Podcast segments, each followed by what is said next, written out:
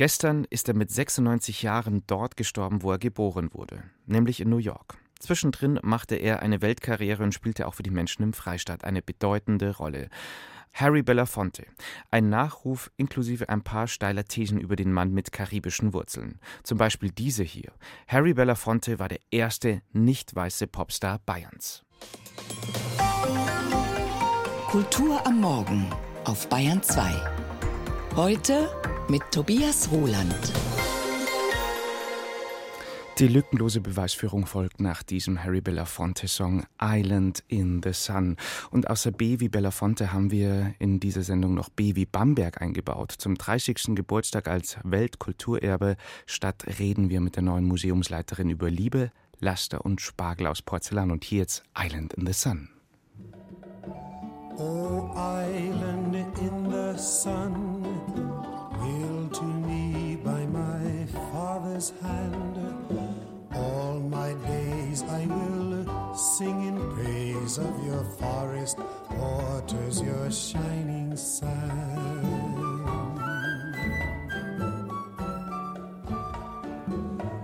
As morning breaks, the heaven on high, I lift my heavy load to the sky Sun comes down with a burning glow, mingles my sweat with the earth below.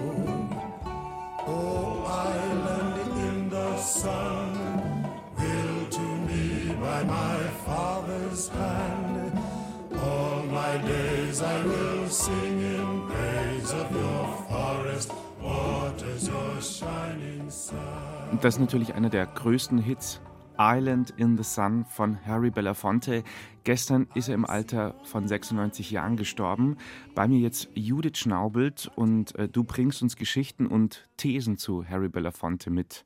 Wir müssen jetzt erstmal einlösen, Judith. Du hast ja die These parat, er war der erste nicht weiße Popstar Bayerns. Wie kommst du darauf? Weil mir das meine Mutter erzählt hat. Eine kluge Die Frau. ist in dem Fall tatsächlich meine Gewährsfrau. Und es kommt daher, sie ist 39 geboren. Das mhm. heißt, sie ist das richtige Kriegskind gewesen, ja, die 45 zum ersten Mal schwarze Menschen gesehen hat in Form von GIs, die in München einmarschiert sind. Und mhm. zuerst hat sie mir erzählt, waren die Kinder wahnsinnig erschrocken und dann fanden sie die unheimlich nett, weil die haben ihnen immer Kaugummis und Schokolade geschenkt. Mhm. Und das heißt, meine Mutter und sicher ganz viele andere Menschen im selben Alter in Bayern haben zunächst mal eine sehr positive Erfahrung gehabt ja, über schwarze Menschen. Und dann hat sie mir später, als sie in den 50er Jahren eben Teenager und ein Twin wurde, hat sie mir erzählt, wie toll sie Harry Belafonte fand. Und die sind alle völlig ausgeflippt, die jungen Menschen, auf ihn. Ja? Also das heißt, er war ein Schwarzer, aber die haben den so positiv empfunden. Und natürlich war er elegant elegant und smart und er hatte diese wunderschöne samtne Stimme und er hat ja eher Songs mit karibischen Einflüssen, Folk-Songs gesungen. Das war natürlich jetzt auch nicht so fremd in den Ohren der Leute als jetzt Jazz zum Beispiel. Mhm. Louis Armstrong, Ella Fitzgerald waren sicher in gewissen Kreisen auch wahnsinnig bekannt, aber Harry Belafonte hat ja kein Jazz gesungen in dem Sinn. Du hast in deinen Recherchen jetzt zu Harry Belafonte auch ein Zitat ausgegraben, das sehr bemerkenswert ist und vor allem der Zeitpunkt, wann er sich schon über Rassismus geäußert hat. Welches Zitat ist es denn, was du uns mitgebracht hast? Über Rassismus hat er sich eigentlich recht früh geäußert, denn ähm, er hat ja zunächst mal bei den Marines als junger Mann angedockt und dort hat er die Erfahrung mit Du Bois gemacht. Das war der erste afroamerikanische Soziologe. Also die Jungs bei der Marine, die Schwarzen, haben offenbar Du Bois gelesen. Auf dem Boot.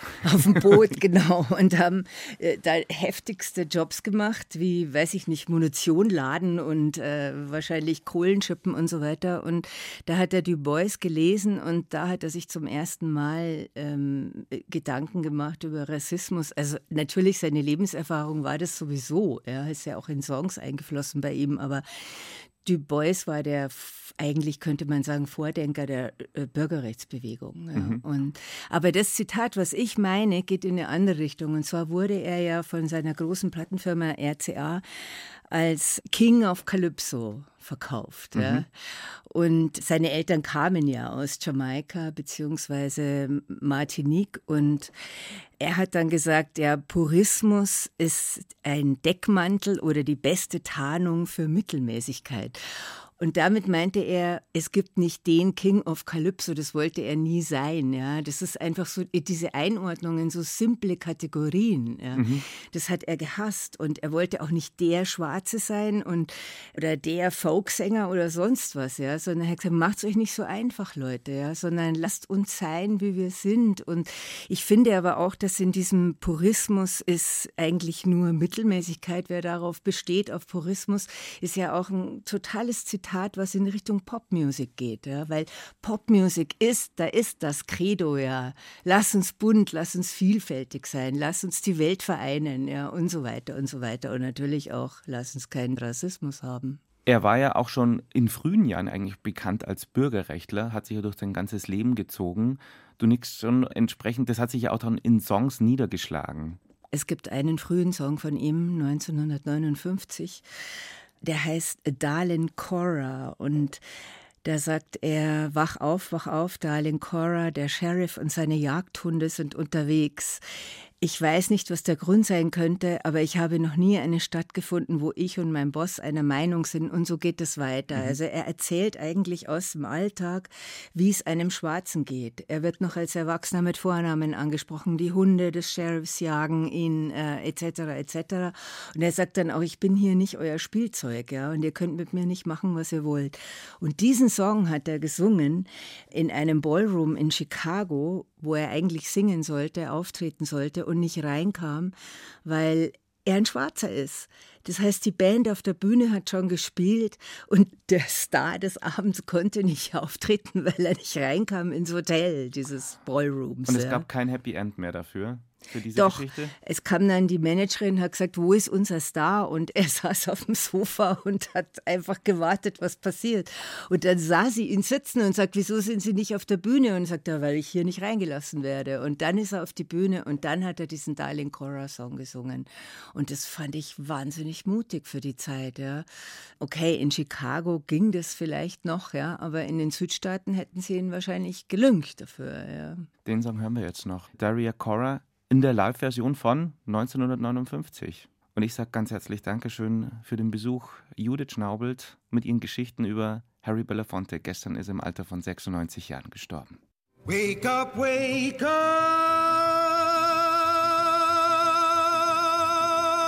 darling Cora. Wanna see you one more time. The sheriff and his hound dogs are coming.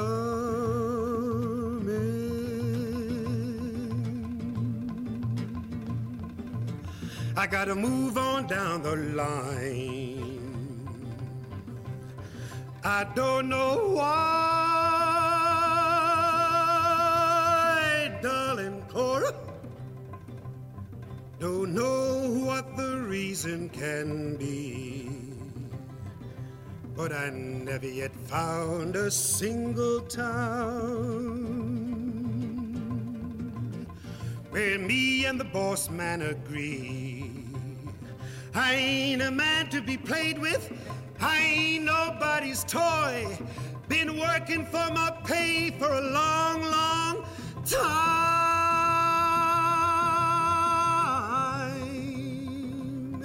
How come he still calls me boy? Well, I'd rather drink muddy water and sleep in a hollowed out log than to hang around in this old town and be treated like a dirty dog. Well, I whopped that man, darling Cora, and he fell down where he stood. Don't know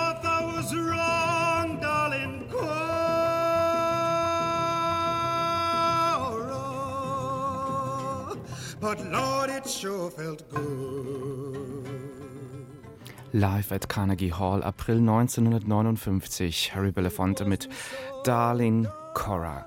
8.40 Uhr haben wir es und wir kommen in der Kulturwelt hier auf Bayern 2 zu einem, nun, ja, sagen wir es so, der ist inzwischen alt genug, dass er sich in Interviews Fragen zum eigenen Tod gefallen lassen muss. Am Schreibtisch sterben, mitten im Satz. Perfekt. So hat er vor einigen Jahren schon mal sein schönstes eigenes Sterbeszenario geschildert. John Irving. Inzwischen 81 Jahre alt, gebt dem Mann endlich den Literaturnobelpreis, schreien die einen. Verbannt seine Bücher aus Schulbibliotheken, schreien die anderen. In diesem Fall konservative republikanische Stimmen in den USA. Letztere werden mit dem heute erscheinenden neuen Roman des John Irving noch lauter plärren, denn der letzte Sessellift ist mal wieder ganz typisch geraten, weil queere Charaktere und Themen das Geschehen bestimmen. Wieso soll's da auch anders zugehen als im echten Leben? Tillmann Urbach über Queerness als Lebensthema des John Irving. It is a book that is itself an act of friendship to the LGBT community. Natürlich ist mein Buch für sich genommen schon ein Solidaritätsakt für die LGBTQ-Community. Sagt John Irving über seinen neuen dickleibigen Roman Der letzte Sessellift. Auf über tausend Seiten erzählt er eine regelrechte Familiensaga. Von Adam, den wir schon als Kind kennenlernen, und seiner geheimnisvollen Mutter, die zu ihm eine fast inzestuöse Liebe hegt. Vom abwesenden Vater, der schemenhaft durch die Seiten geistert. Drumherum bevölkert Irving sein Buch mit einer ganzen Anzahl naher Verwandter, ein jeder ein eigener Charakter. Ein Muster, das sich durch alle Irving-Romane zieht. In Der letzte Sessellift im letzten Sessellift stelle ich eine Familienkonstellation vor, die genau umgekehrt ist als die einer Normalfamilie. Mein Ich-Erzähler, Adam, ist sexuell gesehen der einzig geradlinige Typ in dieser ausgreifenden Familie. Seine Mutter, deren Freundin, der Ehemann seiner Mutter, der sich in eine Frau verwandelt, seine Cousine Nora und deren Girlfriend. Sie alle sind queer. Und Adam, der einzige Heterosexuelle, benimmt sich am schlechtesten. Diesen Punkt wollte ich bewusst setzen. Ich wollte, dass der in Anführungsstrichen normalste Typ der merkwürdigste von allen ist. All die Homosexuellen in dieser Familie sind normaler als er. Seine Geschichte lässt Irving 1941 in Aspen, Colorado beginnen. Dort tritt die 18-jährige Rachel bei den Skimeisterschaften an. Als sie nach New Hampshire zurückkehrt, ist sie schwanger. Aber über den Vater wird sie sich für immer ausschweigen. Adam wächst vaterlos auf. Um dieses Familiengeheimnis herum drechselt der Autor seine Handlung. Am Ende ist es Adams ganzes Leben. Wie immer bei Irving trägt der Roman autobiografische Züge, fußt auf dem eigenen Erleben. My mother was a nurse's aide in a county meine Mutter arbeitete als Schwesternhelferin in einer Bezirksfamilienberatung, was zu der Zeit bedeutete, dass sie meist sehr junge Frauen beriet, die schwanger waren. Viele von ihnen waren minderjährig, viel zu jung, um Sex zu haben. Trotzdem waren sie schwanger. Meine Mutter beriet sie, bevor Abtreibungen sicher und legal wurden und danach. Also entwickelte ich schon in der Kindheit ein Bewusstsein für Frauenrechte und die Abtreibungsproblematik, lange bevor ich Schriftsteller wurde, weil meine Mutter von ihrer Arbeit erzählte, wenn sie nach Hause kam. So spielt die Diskriminierung junger, alleinerziehender Mütter in den Roman herein. In seinen Büchern hat Irving immer gesellschaftspolitisch Stellung bezogen. In Gab und wie er die Welt sah, zeichnete er mit Roberta Muldoon schon in den 70er Jahren einen hinreißenden Transmenschen, der vor seiner Geschlechtsumwandlung ein gefeierter Footballstar war. LGBTQ für Irving ein Lebensthema. My younger brother and sister meine jüngeren Geschwister, ein Junge und ein Mädchen, Zwillinge, waren schwul und lesbisch. Die schlechte Behandlung von Frauen und die Diskriminierung, die die LGBTQ-Leute erfuhren, das war etwas, mit dem ich aufwuchs. Es war Teil meines Lebens, bevor ich darüber schrieb. Deshalb war ich immer ein Alliierter, ein Freund des Feminismus, der Frauenbewegung, der Frauenrechte und der LGBTQ-Community. Als ich von 14 bis 34 Ringer in einer Wettkampfmannschaft war, bekam ich ziemlich viele homophobe Witze mit. Und natürlich auch eine Menge anzügliches Gerede über Frauen. Und so war ich immer der, der sagen musste, hey, Entschuldigung, aber redet nicht so in meiner Gegenwart. Mein Bruder ist schwul und meine Schwester ist lesbisch. Und so ist Der letzte Sessellift ein Roman, der auch als Statement zu lesen ist gegen den in den USA grassierenden Rechtspopulismus. Aber es ist am Ende vor allem ein Buch, das, man möchte es im Fall von Irving so altmodisch sagen, ungeheuer lebensklug ist. Der regenbogenfarbene Faden im Werk des John Irving setzt sich auch in seinem neuen Roman fort, der heute erscheint. Der letzte Sessellift stellen wir natürlich auch noch ausführlich vor im Bücher Büchermagazin Divan am Sonntag ab 14 Uhr. John Henry, he could hammer, he could whistle, he could sing. He went to the mountain early in the morning. Just to hear his hammer ring, Lord, Lord, hear his hammer ring. Just to hear his hammer ring, Lord, Lord, hear his hammer ring.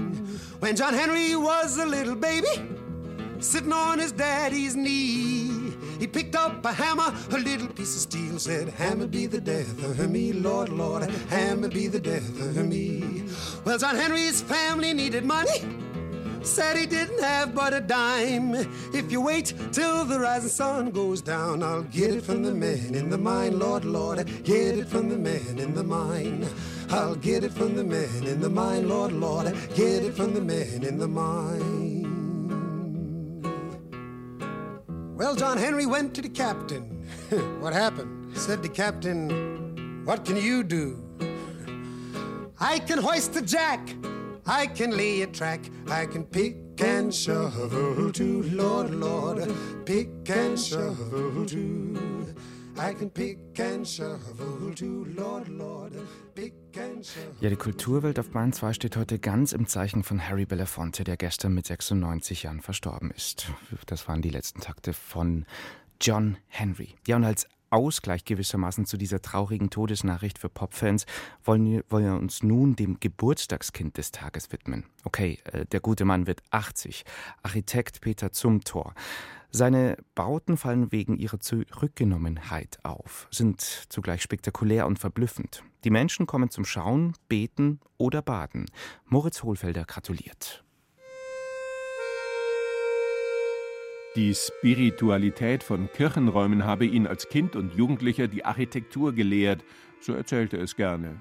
Dort konnte er alles erfahren über Licht, über Schatten, über Körperlichkeit und die Stofflichkeit unserer gebauten Umwelt – das Elternhaus in Basel, wo er geboren wurde, hat ihn nicht sonderlich beeindruckt oder vielmehr ex negativo geprägt.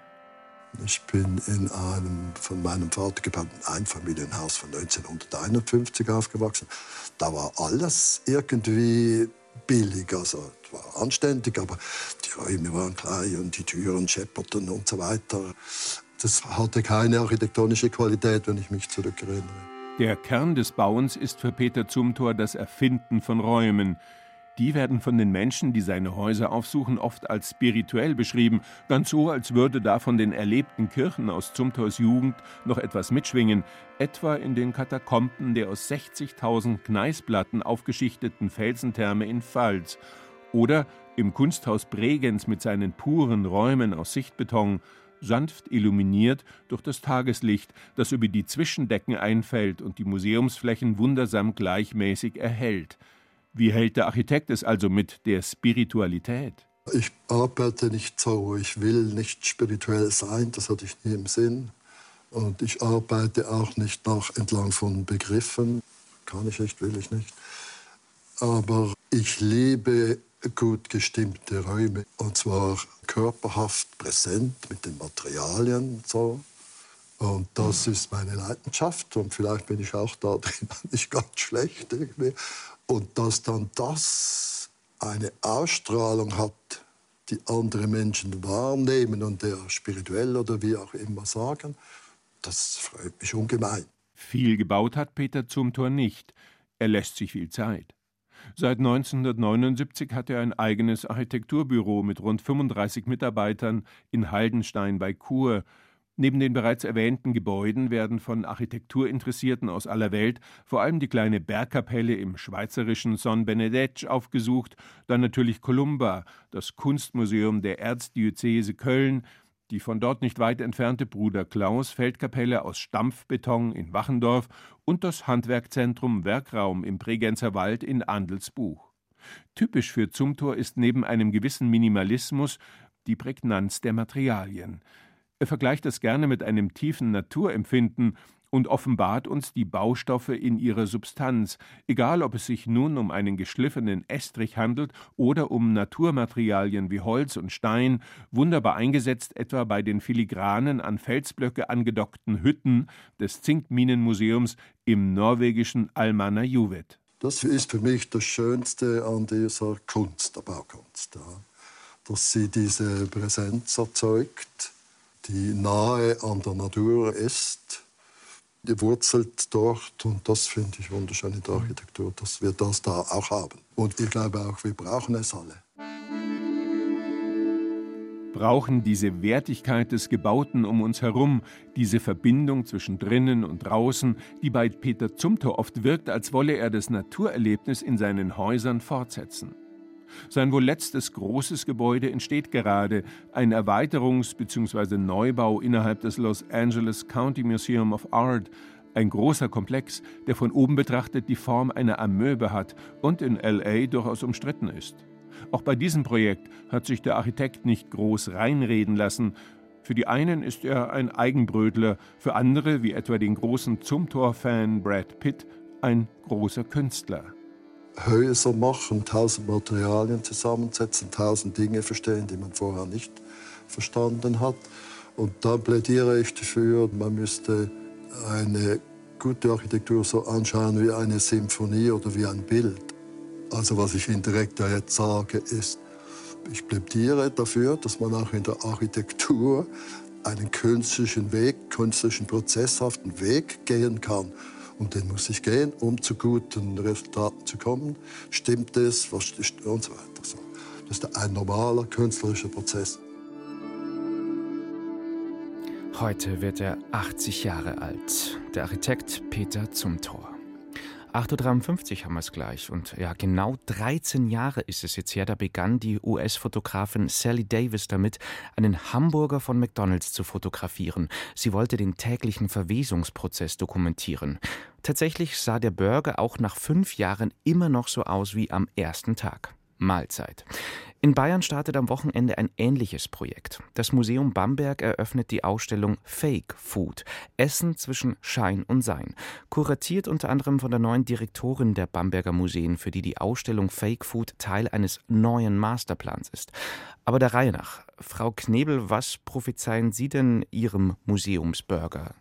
Ja, wir haben natürlich auch eine These im Hinterkopf, aber schauen wir mal wie er nach sechs Monaten aussieht.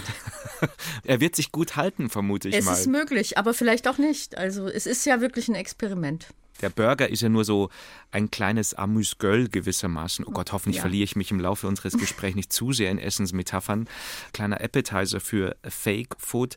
Bei der Ausstellung lernen wir unter anderem, Frau Knebel, dass man Spargel nicht immer essen kann. Ja, wir haben in Bamberg ja einen Teil der Sammlung von Peter und Irene Ludwig. Vielen sind diese beiden bekannt von dem Museum Ludwig in Köln. Das sind äh, sogenannte Schaugerichte. Imitationen von Speisen, von Gerichten. Zwei Bünde haben wir konkret aus Spargel. Die sind entweder aus Porzellan oder eben aus Fayence aus dem 18. Jahrhundert. Und diese Objekte hat man verwendet auf den höfischen Tafeln. Die waren also sehr, sehr wertvoll und sollten tatsächlich als Augentäuschung dienen. Also es dient der Repräsentation, man zeigt Reichtum, man zeigt Originalität und man bietet auch einfach einen interessanten Gesprächsanlass. Fake Food hat ja noch viele andere moderne Facetten auch.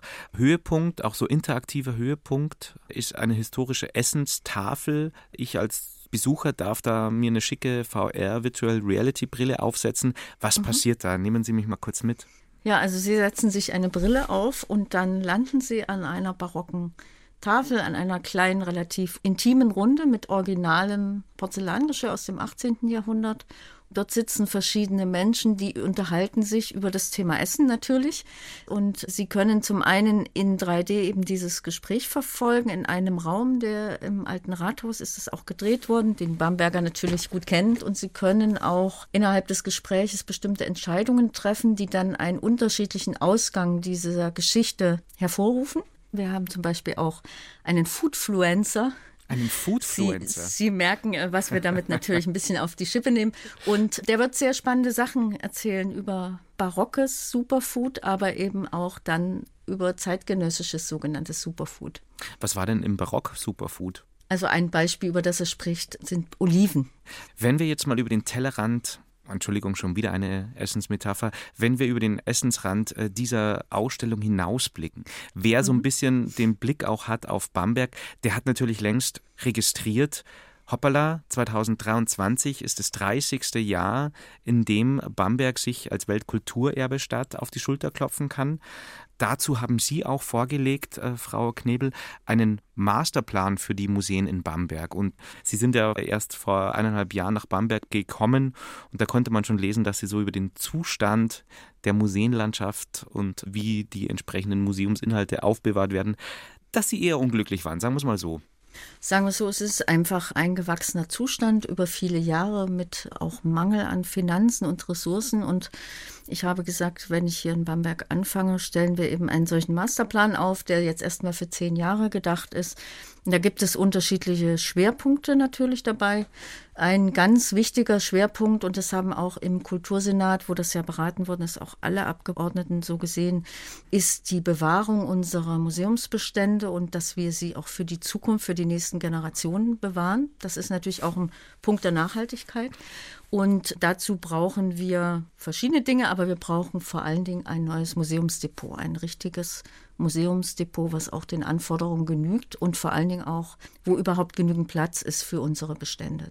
Bei so einem großen Neubau wie einem Depot, wo ich ja ein Museum, also ein Klima brauche, um die Objekte auch in die Zukunft zu führen, also ein gleichmäßiges Klima, werden natürlich solche Fragen wie innovative Energiekonzepte beispielsweise eine ganz große Rolle spielen. Ich habe schon gesagt, 30. Geburtstag gewissermaßen von Bamberg als Weltkulturerbestadt. Was bedeutet das für Sie jetzt für dieses Jahr dann noch darüber hinaus? Wir haben ja das Welterbezentrum, das auch das bei uns koordiniert und organisiert. Also unsere Museen sind ja, gehören ja alle zum Weltkulturerbe. Das alte Rathaus ist als Gebäude ein schönes Beispiel. Aber was wir auch haben, ist das Historische Museum am Domplatz am Domberg. Und wir haben in diesem Museum in diesem Jahr eine Ausstellung der Deutschen Stiftung Denkmalschutz. Also sie heißt Liebe oder Last, Fragezeichen, Ausrufezeichen und Baustelle Denkmal.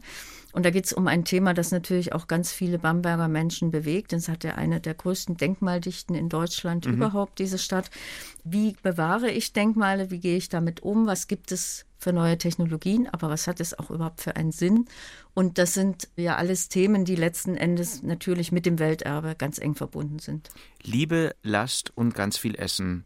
Also mir fallen jetzt keine Gründe mehr ein, um nicht demnächst nach Bamberg zu fahren für einen Museumsbesuch. Unter anderem für Fake Food im Museum Bamberg.